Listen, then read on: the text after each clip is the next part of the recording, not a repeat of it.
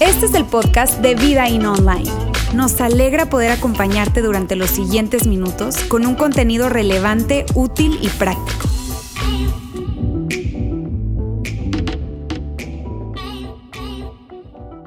Hay muchas cosas en la vida que tú y yo necesitamos saber, pero de lo que estaremos hablando en esta serie es lo más importante que tú y yo necesitamos saber. Y mírame, si tú eres parte de Vida In, tú necesitas saber acerca de esto. Y si tú hoy nos estás visitando por primera vez, o puede que tal vez hoy eh, estás viéndonos en nuestra transmisión en línea por primera vez, muy probablemente tú te criaste escuchando acerca de Jesús. Y puede que hasta terminaste yendo a alguna iglesia escuchando acerca de Jesús. Y mírame, es importante que entonces tú puedas, ya de adulto, saber acerca de Jesucristo. Y de lo que se trata esta serie, amigos, justamente es de Jesús. De Él es quien estaremos hablando. Así es que a mí me da muchísimo gusto saludarles a todos allá en nuestro campus en Ciudad de México y en nuestro campus en Saltillo. Y yo estoy hoy muy emocionado por el inicio de esta serie. Y mira, me estoy muy emocionado por el contexto en el que nosotros nos encontramos, ¿sabes? Este contexto latinoamericano, este contexto más específicamente hablando mexicano. ¿Y por qué te digo eso? Porque nuestro contexto de alguna manera nos coloca en una posición de religiosidad ¿Y a qué me refiero con esto? A que la gran mayoría de las personas terminamos yendo a alguna iglesia, ¿sabes? Y entonces vamos a esa iglesia y hacemos toda la liturgia de esa iglesia, nos levantamos, nos sentamos, nos volvemos a levantar, nos volvemos a sentar y, cantamos, si acaso en esa iglesia se canta, escuchamos un mensaje que de repente que puede que hayamos entendido o no, pero lo escuchamos y salimos y de alguna forma tenemos esa sensación de que, híjole, cumplí o nos sentimos mejor con nosotros mismos, ¿cierto? Pero necesitamos entender esto la razón principal por la que tú y yo estamos en este lugar, la razón principal por la que estamos en una iglesia es por Jesucristo. Esa es la razón principal. Y por eso a mí me encanta el día de hoy que estemos iniciando esta serie. Y mírame, para nosotros acá en Vida In es muy importante porque a nosotros nos gusta no que nos identifiquen como cristianos o como evangélicos o como protestantes o como católicos, no, sino nos encanta identificarnos como seguidores de Jesucristo. Así es que tú y yo nos identificamos de esa manera, así es que tú te debes el saber acerca de quién tú estás siguiendo, de a quién tú estás siguiendo. Y si tú no eres un seguidor de Jesús, pues no se te hace interesante conocer acerca de esa persona de la que muchos hoy en día están siguiendo y que probablemente por conocer un poco más acerca de él, entonces te sientas, no sé, interesado en conocer un poco más y un poco más y hasta de repente, ¿por qué no? En también ser un seguidor de Jesús. Y por eso, amigos, me encanta la serie que estamos iniciando el día de hoy. Así que lo que vamos a hacer en esta serie es conocer acerca de Jesucristo. Y conocer a partir o a través del relato de una persona que estuvo muy cerca de él, que fue su amigo, que vivió con él, que fue su discípulo. De hecho, es el más famoso de los discípulos y te estoy hablando acerca de Pedro. Entonces, Pedro, que vivió y experimentó el estar con Jesús, nos dejó un relato acerca de esa experiencia. Ahora, fue un relato que él no escribió, lo escribió un amigo suyo llamado Juan Marcos. Amigos, esta serie se trata de hablar de lo que mayormente hoy en día conocemos como el Evangelio de Marcos. Y lo que vamos a hacer el día de hoy es dar una introducción muy, pero muy general acerca de Marcos y luego vamos a saltar a tres cosas disruptivas que Pedro vio muy temprano en su experiencia con Jesús y que fue algo que lo impactó tanto, que lo marcó tanto, que él, mírame, quedaron clavadas en su, en su mente, en su corazón, y él temprano en su relato, te digo, las escribe. O bueno, se las dicta a Marcos para que, para que, las escriba, porque justamente de eso se trata el Evangelio de Marcos. El Evangelio de Marcos se trata del relato que Pedro le da a Marcos de su experiencia con Jesús.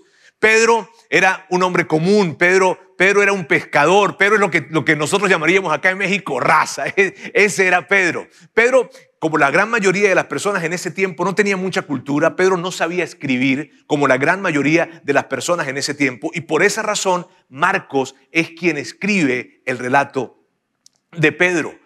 Pedro eh, pasó después de haber vivido esa experiencia con Jesús, pasó más de 30 años hablando acerca de eso hablando acerca de este relato. Lo que sucedió fue que Pedro llegó el momento en que se encuentra preso en Roma, él ya intuye que sus días están por terminar y entonces siente la necesidad de que esa experiencia que él vivió con Jesús y que ha hablado por más de 30 años pueda quedar documentada. Entonces él llega y se llama a Marcos, lo jala y le dice, Marcos, necesito que escribas mi experiencia con Jesús. Y de esa manera entonces nace el Evangelio de Marcos. ¿Sabes?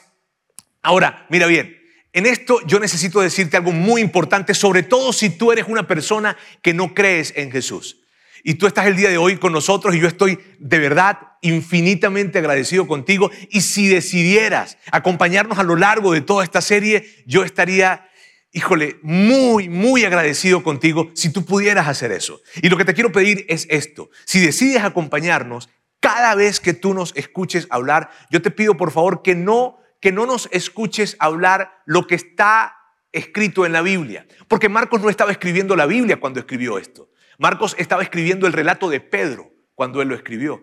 Así es que cuando tú nos escuches hablar, por favor escúchanos hablar el relato que Pedro le dictó a Marcos y que Marcos escribió. Pienso que de esa manera te puede ayudar mucho a poder, mm, sabes, eh, eh, poder conectar mejor la historia y a estar más eh, abierto a la posibilidad de conocer más y más a Jesús. ¿Está bien? Hay algo que Pedro habla de su experiencia con Jesús y fue lo que Jesús una y otra vez dijo en cualquier lugar en donde él iba, él repetía y repetía siempre lo mismo y Pedro nos los deja saber. Y esto es lo que Jesús decía constantemente. Él decía, por fin ha llegado el tiempo prometido por Dios, anunciaba, el reino de Dios está cerca.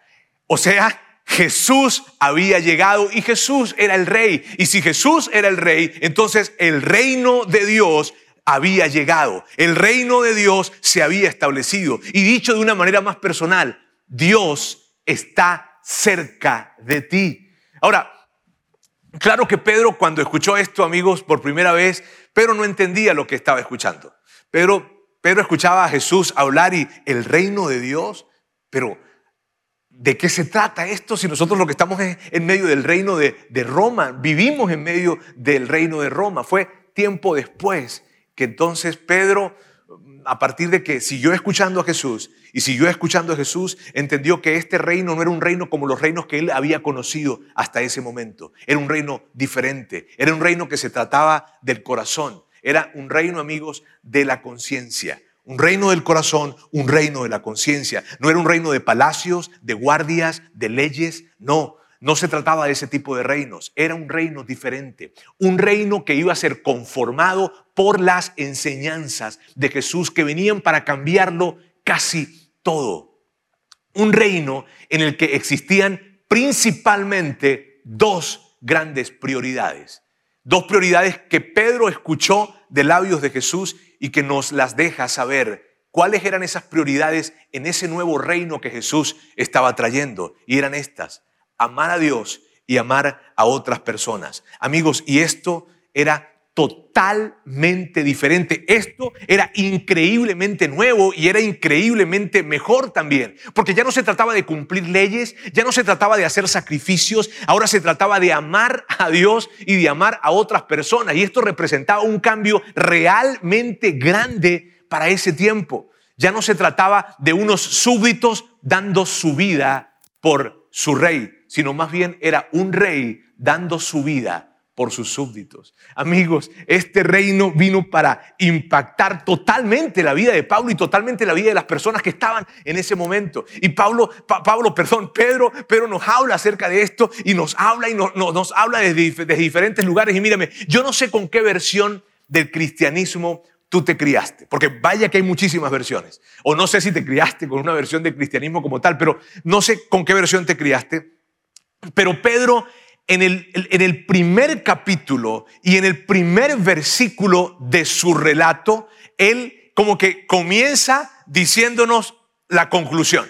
Comienza con el final de alguna manera, pero él se precipita a decirnos de qué se trata esta llegada de Jesús. Y a mí me encanta que tú y yo podamos verlo desde ese lugar. Te digo, no sé con qué versión del cristianismo tú te criaste, pero checa lo que Pedro nos dice a través del relato de Marcos. Dice, Esta es la buena noticia acerca de Jesús, el Mesías, el Hijo de Dios. Pedro comienza su historia diciendo, esto que les voy a decir, mis queridos amigos, es una buena noticia. De hecho, es la mejor noticia de todos. Y, aquí yo te quiero decir algo. Si, si tu experiencia con el cristianismo no ha sido una buena noticia, si tu experiencia con el cristianismo no ha sido la mejor noticia, allí en tu corazón, no, lo que dices, tú sabes, de los labios para afuera, no, sino en lo profundo de tu corazón. Si no ha representado para ti una buena noticia, una, la mejor noticia, tu versión del cristianismo es diferente a la versión de Pedro. Y si Pedro estuviera aquí y te dijera a ti, por favor, escúchame. Si tu versión del cristianismo no es y no ha sido una increíble noticia, por favor escúchame porque te voy a hablar no de lo que alguien me dijo, sino de lo que yo viví y yo experimenté al lado de Jesús. Y lo que yo viví y lo que yo experimenté fue la mejor noticia que yo pude conocer en toda mi vida. ¿Por qué Pedro decía que era una buena noticia? Porque la llegada de Jesús lo que representaba era esto. Dios se ha acercado. Y eso significa, tú no estás lejos de Dios independientemente de lo que tú sientas, de que lo sientas o no. Incluso, independientemente de lo que tú hayas hecho, del tamaño de, lo, de la falla o del pecado que tú creas que has cometido, si acaso le llamas así pecado, independientemente de eso, Pedro te diría, tú no estás lejos. Y puede que tú digas, híjole, pero, pero, pero es que yo tengo muchísimas dudas, es que yo, yo, yo, yo la he regado, yo he pecado, yo, yo al principio, hace mucho tiempo conocí acerca de él y, y me alejé. Pero te interrumpiría y te diría, yo también tuve dudas, yo también pequé, yo también lo traicioné, yo también me alejé. Amigos, por eso es tan increíble hablar acerca de esto. Así es que, en resumen general acerca de Marcos, de eso se trata. El Evangelio de Marcos se trata de un gran mensaje. Dios, el reino de Dios, ha llegado. Y en medio de ese reino hay dos grandes prioridades, amar a Dios y amar a otros. Ahora yo quiero que veamos esas tres cosas disruptivas que Pedro advierte temprano en su experiencia con Jesús. ¿Y por qué digo que son disruptivas? Y permíteme explicarte por qué. En ese tiempo, amigos, habían diferentes cosmovisiones o diferentes maneras de interpretar la vida en ese tiempo y en ese lugar. Había una cosmovisión pagana, una cosmovisión romana, una griega, una judía. Y de repente llega Jesús y trae una nueva manera de interpretar la vida que viene para cambiarlo prácticamente todo. Entonces, claro que, que, saca de onda a las personas en ese momento. Y justamente, ¿sabes? En, en, en, experiencia que Pedro tiene con Jesús, al principio de esa experiencia, esa nueva manera que Jesús venía a, traer para interpretar la vida desde un nuevo lugar, impactó muchísimo a Pedro. Te digo, lo impactó tanto que temprano lo escribe y lo, lo, bueno, no lo escribe, se lo dice, se lo dice a Marcos para que lo escriba de inmediato. Y una de las primeras cosas que él ve fue en el capítulo 1, él habla acerca de esto, pero te la voy a mencionar antes de recorrer el, el texto, y es lo siguiente. Jesús ignoraba ciertos protocolos religiosos. Amigos, y el tema de los protocolos religiosos era un gran asunto, porque los protocolos religiosos eran códigos de comportamiento, eran códigos de conducta. La gente se manejaba según los protocolos religiosos. La gente manejaba sus relaciones, manejaba su tiempo, manejaba su dinero según esos protocolos religiosos. Por lo tanto, era un gran asunto. Y Jesús, cuando llega a esta tierra, ignora esos protocolos. ¿Por qué Jesús ignoró esos protocolos? Te digo, era un gran asunto que los ignorara, porque afectaba la manera en cómo la gente se comportaba Jesús ignora estos protocolos porque Jesús observó que estos protocolos religiosos se habían convertido en obstáculos para acercarse a Dios y por eso los ignoró. Y lo curioso o lo interesante de esto, amigos, es que cientos de años después que Jesús estuvo acá y cientos de años después, la iglesia termina tomando protocolos e incluyéndolos en la dinámica de la iglesia. Y puede que tú escuchas esto y tú dices, sí, yo, yo sé de lo que estás hablando. Puede que tú estás hoy por primera vez y tú dices, sí, Roberto, por eso yo dejé de asistir o de ir a una iglesia, porque empecé a ver ciertos protocolos que eran raros, que eran extraños, que de alguna forma hacían que yo me sintiera manipulado o hacía que, no sé, pues se me hacía raro. Hasta me preguntaba, ¿será necesario esto? Y si Pedro te escuchara, te diría, a Jesús tampoco le gustaban esos protocolos, ¿sabes? Y es curioso, pero Pedro cuando ve esto se impacta, se impacta y dice, ¿por qué Jesús ignora los protocolos? ¿Por qué Jesús ignora esto siendo que esto es la forma en como nosotros nos comportamos? En primera de Pedro, eh, perdón, en, primera, en primer capítulo de Marcos, en ese relato que Pedro está dándonos, Pedro habla acerca de un leproso. Pedro habla de que Jesús iba por todos lados dando ese mensaje, ese mensaje iba por todos lados, pero que en uno de esos recorridos se acerca un leproso hacia Jesús y le dice, Jesús, yo sé que tú puedes sanarme. Y si tú quisieras sanarme, tú lo harías. Y, lo, que, lo que ese leproso estaba haciendo, que de hecho se colocó de rodillas frente a Jesús, fue pedirle que por favor lo sanara. ¿Sabes? El tema, el tema de ser leproso en ese tiempo era algo muy complicado, muy complicado. Porque cuando tú padecías de esa enfermedad, eras excluido de todos tus círculos relacionales. Eras excluido de tu familia, eras excluido de tus amigos, eras excluido de la ciudad inclusive, porque a muchos de ellos los colocaban en las afueras de la ciudad. Y como parte del protocolo religioso que un que un leproso tenía que cumplir era donde fuese caminando tenía que ir gritando, soy inmundo, soy inmundo, soy inmundo. Imagínate eso. Lo que vivía este hombre realmente era una desgracia. Lo habían sacado de su familia, de sus amigos, de su ciudad. Este hombre está destrozado, se acerca, le dice a Jesús, por favor, si tú quieres, tú podrías sanarme. Jesús, en el relato que Pedro nos deja saber, Pedro dice que él se indignó, que Jesús se enojó, pero no se enojó con el leproso, sino que se enojó con la situación, se enojó con la manera en como el mundo entero había tratado a ese leproso, se, se enojó por la manera en que la comunidad había excluido a ese hombre. Y entonces Jesús decide responder a la petición que ese hombre le estaba haciendo. Y esto fue lo que sucedió. Movido a compasión, Jesús extendió la mano y tocó al hombre. Amigos, esa imagen es una imagen que Pedro jamás pudo borrar de su mente. Fue una imagen que quedó clavada en su mente y en su corazón. Porque Pedro entendía muy bien lo que Jesús estaba haciendo al atreverse a tocar a ese leproso. Porque entendiendo los protocolos, lo que representaba, lo que Jesús estaba haciendo, implicaba que estaba colocándose en una posición de ceremonialmente impuro y que venía para complicar todas las cosas que estaban haciendo en ese momento Pedro, Jesús y todos ellos. Entonces Pedro está viendo a Jesús y Pedro, Pedro, Pedro pudo haber pensado, Jesús, Jesús tú puedes decirle, sánate y va a ser sano, no tienes que tocarlo. Sin embargo, Jesús, en medio de esa situación, viendo a este hombre movido en compasión, decidió tocarlo y con ese toque, amigos, hay tantas cosas que se representan. Se representa la compasión de Dios, se representa el Dios del cielo acercándose a lo que todos los hombres llaman inmundo. Representa a Jesús rompiendo con todos los protocolos. Amigos, yo, yo no dejo de, imaginarme a Pedro pensando, no lo toques, no lo toques, no lo toques, no lo toques, no lo toques. Y cuando ve la imagen en que Jesús extiende su mano y lo toca, se saca de onda por completo. Porque amigos, habían grandes implicaciones con esto. Tenía, te voy, quiero colocarte aquí este mapa.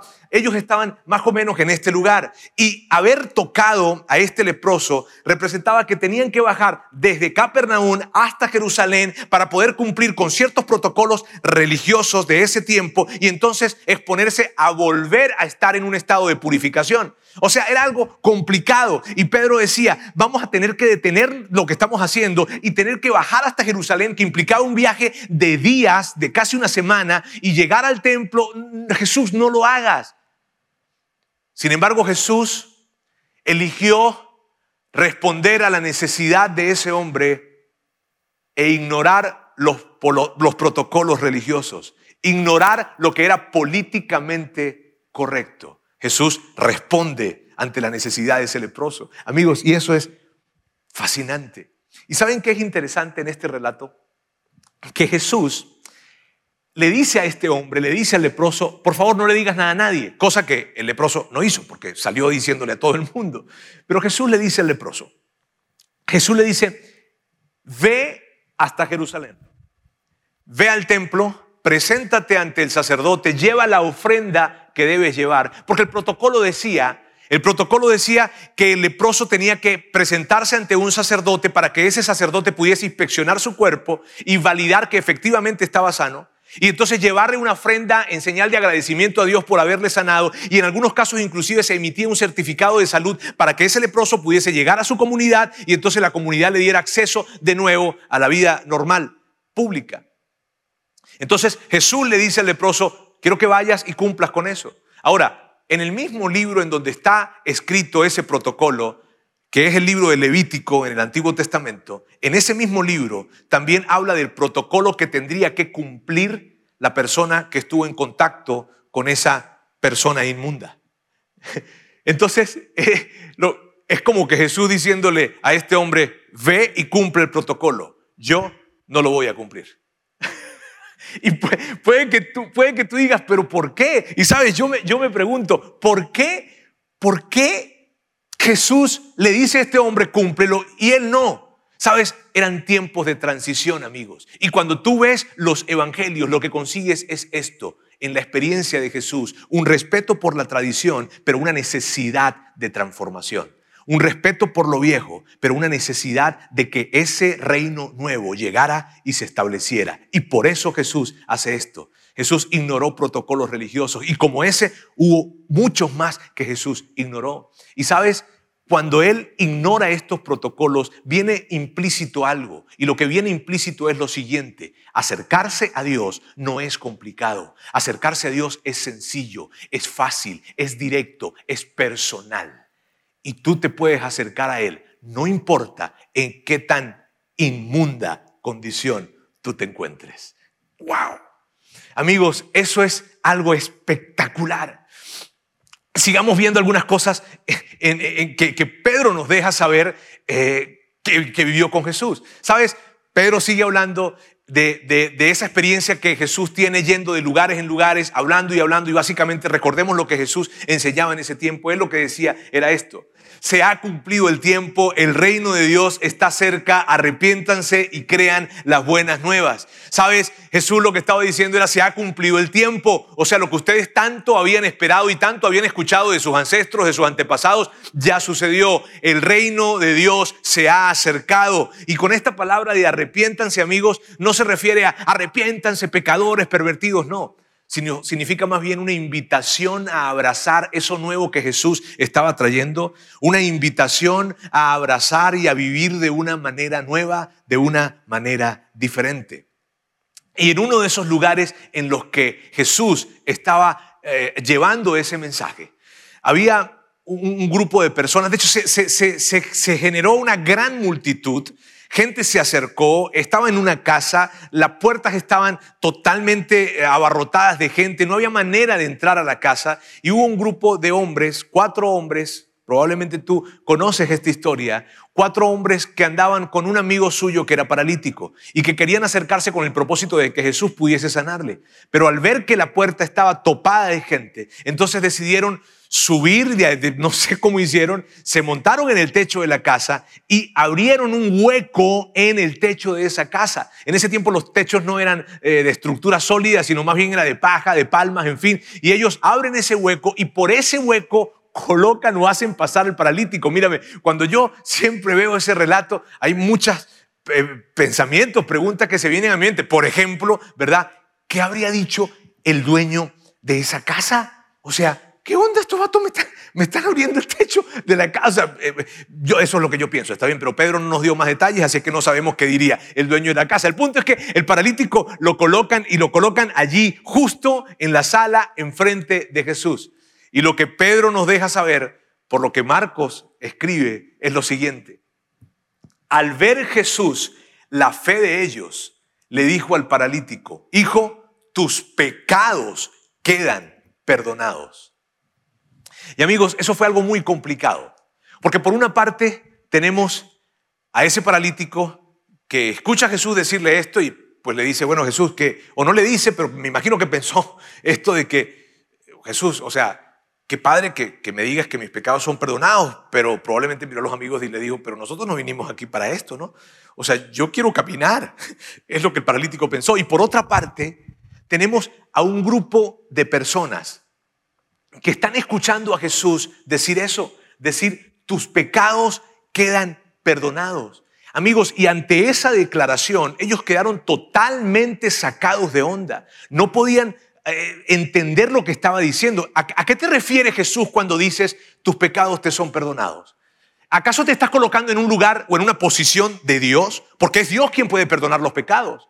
¿Por qué te atreves a decir eso? ¿Por qué te atreves a decir con, lo que, con, eso que tú expresas, te atreves a invalidar de alguna manera nuestra experiencia de años, de cientos de años en donde un sacerdote debe estar presente para que pueda haber perdón de pecados? ¿Por qué Jesús estás diciendo eso? Eso que estás diciendo está muy mal.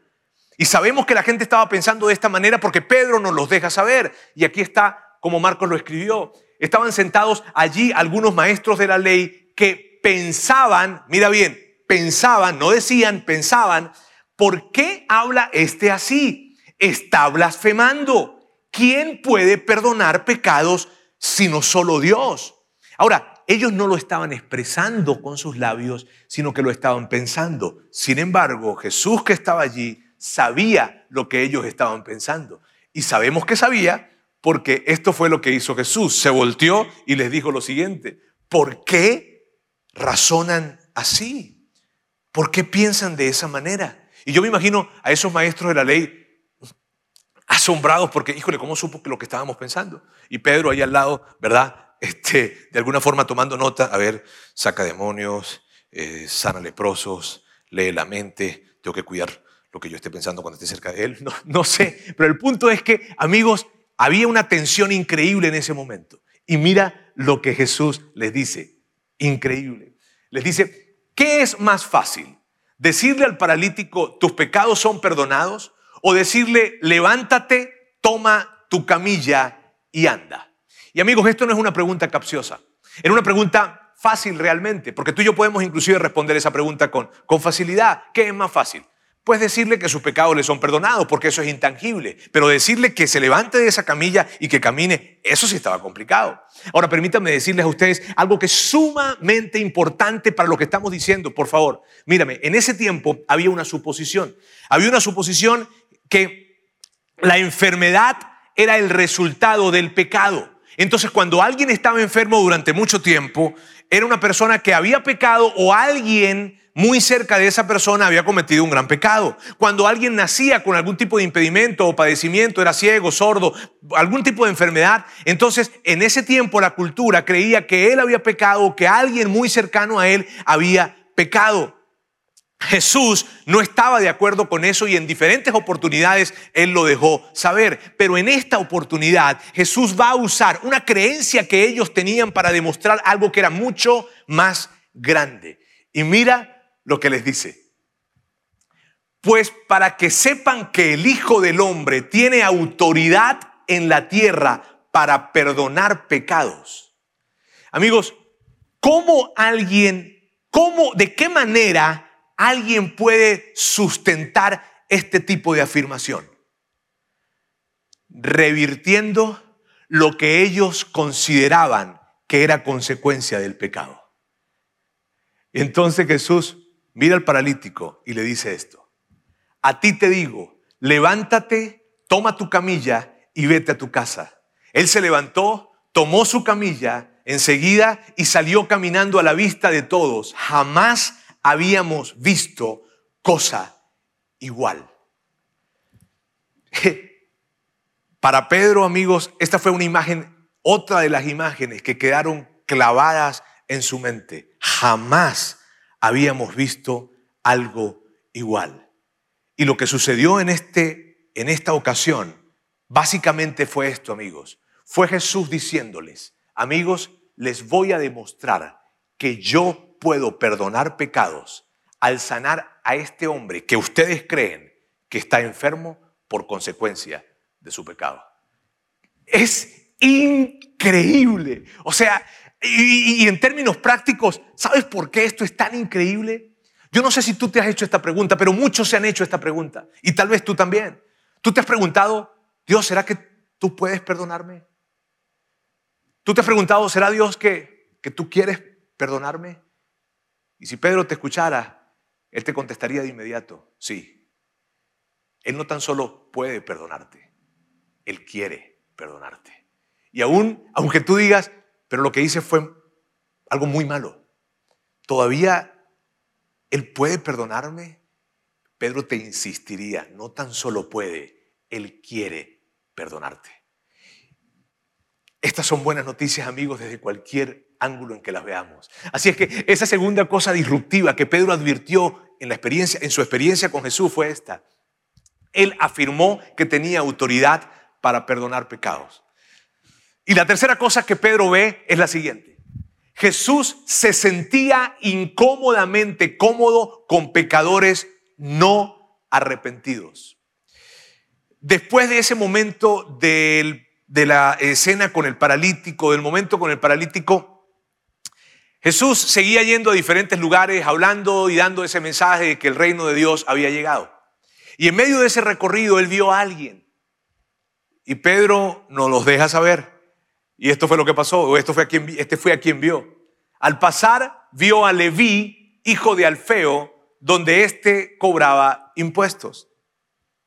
Ahora, ¿cómo sabía Pedro que el papá de Leví era Alfeo? Porque porque eran parte de la misma comunidad, porque se conocían, ¿sabes? Y entonces él sabía que este Leví, porque había muchos Leví, ese, nombre era muy, muy, muy, muy eh, eh, usado, muy común en ese tiempo, este Leví era el hijo de Alfeo y Pedro lo conocía muy bien. Ahora, amigos, era un cobrador de impuestos. Y, y, nosotros hemos hablado en diversas ocasiones acerca de esto. Pero amigos, el tema de ser un cobrador de impuestos era una cosa muy complicada en ese tiempo, era algo realmente detestable, porque cobrar impuestos era asociado con traición, era asociado con avaricia, con corrupción, con ser un ladrón, porque no era algo en el que tú de repente te escogieron para ser un cobrador de impuestos, no, era algo que tú pagabas para poder tener el derecho de cobrar los impuestos romanos. Ese era el asunto. Y el tema era que Roma tenía este tipo de impuestos y esto era lo que entonces ese cobrador cobraba, pero le metían una gran, un gran porcentaje adicional para poder ellos obtener ganancia, pero la, la ganancia que obtenían la tenían a cuesta de la extorsión que le hacían al pueblo. Así es que estos hombres eran conocidos como vendepatria, eran conocidos como traicioneros, como ladrones, gente que venían a exprimir la necesidad del pueblo, los odiaban. A los cobradores de impuestos, amigos, los odiaban, los detestaban y específicamente a Leví lo odiaban. ¿Por qué? Porque él estaba al servicio del gobernador Herodes Antipas. Y Herodes Antipas, hacía poco tiempo, había mandado a decapitar a Juan el Bautista, quien era una especie de héroe en esa comunidad. Y entonces la gente detestaba a Herodes Antipas y detestaba todo lo que implicaba el servicio o la gente que estaba a su servicio. La gente detestaba a Leví, amigos. Detestaban a Mateo, que es la misma persona, Leví y Mateo. Imagínate esto, la gente mala, los pecadores malos, malos, porque yo, no sé si existen categorías, está bien, y hay unos pecadores que no son tan malos, tal vez tú y yo somos pecadores medio buenos, no sé cómo decirlo, pero el punto es que esos pecadores malos, malos, pero bien malos, no querían estar con Leví. Imagínate, imagínate las dimensiones de esto. Y allí está Jesús. Y Pedro ve cómo Jesús empieza a acercarse a Leví y a acercarse. Y de repente Pedro escucha que Jesús se acerca con Leví y le dice lo siguiente. Sígueme. Amigos, para Pedro fue algo que él no podía creer lo que estaba escuchando. Cuando Pedro escucha esto, él dice, no, no puede ser. Jesús, a él no. A él no lo invites. O sea, ha invitado a otros, eh, te he visto hacer otras cosas, pero a él no lo invites. O sea, tú no sabes quién es él. Tú no sabes la, forma en cómo él ha extorsionado, nos ha extorsionado. Jesús, a él no. O al menos, Jesús, al menos, si acaso lo quieres invitar, si, acaso lo quieres invitar a ser parte de los que te seguimos, al menos dile que se arrepienta, que reconozca lo que él hizo, lo malo que él se comportó. Sin embargo, notemos que en ese texto y en este relato, Jesús no le dice a Mateo o a Leví, arrepiéntete y sígueme, sino que le dice, sígueme, aun cuando no se había arrepentido. Amigos, y con todo el rechazo, toda la repulsión que pudo sentir Pedro por Leví, Jesús se acercó hacia este pecador de pecadores y le dijo, quiero que me sigas, quiero que seas parte de la gente que está cerca de mí, quiero que formes equipo conmigo, eso es lo que quiero. Amigos, en ese momento, para Pedro quedó claro algo, ese nuevo reino que Jesús había venido a establecer era un reino para todos, incluso para los más pecadores. ¡Wow! Amigos, esto es increíble. Y yo lo que quiero hacer ahorita es rápidamente mostrarle esas tres cosas disruptivas que Pedro nos deja saber a través de la escritura de Marcos. Jesús ignoraba ciertos protocolos religiosos. Él afirmó que tenía la autoridad para perdonar pecados. Jesús se sentía incómodamente cómodo con pecadores no arrepentidos. Amigos, y lo importante de estas tres cosas es lo que representan. Y representan obstáculos que Jesús había venido a remover para que la gente pudiese acercarse a Dios de una manera más fácil, más directa. Lo que significa es que el reino de Dios había llegado. Ese es el verdadero evangelio. El verdadero evangelio, amigos, es este. Tú no estás lejos de Dios. Ese es el verdadero evangelio.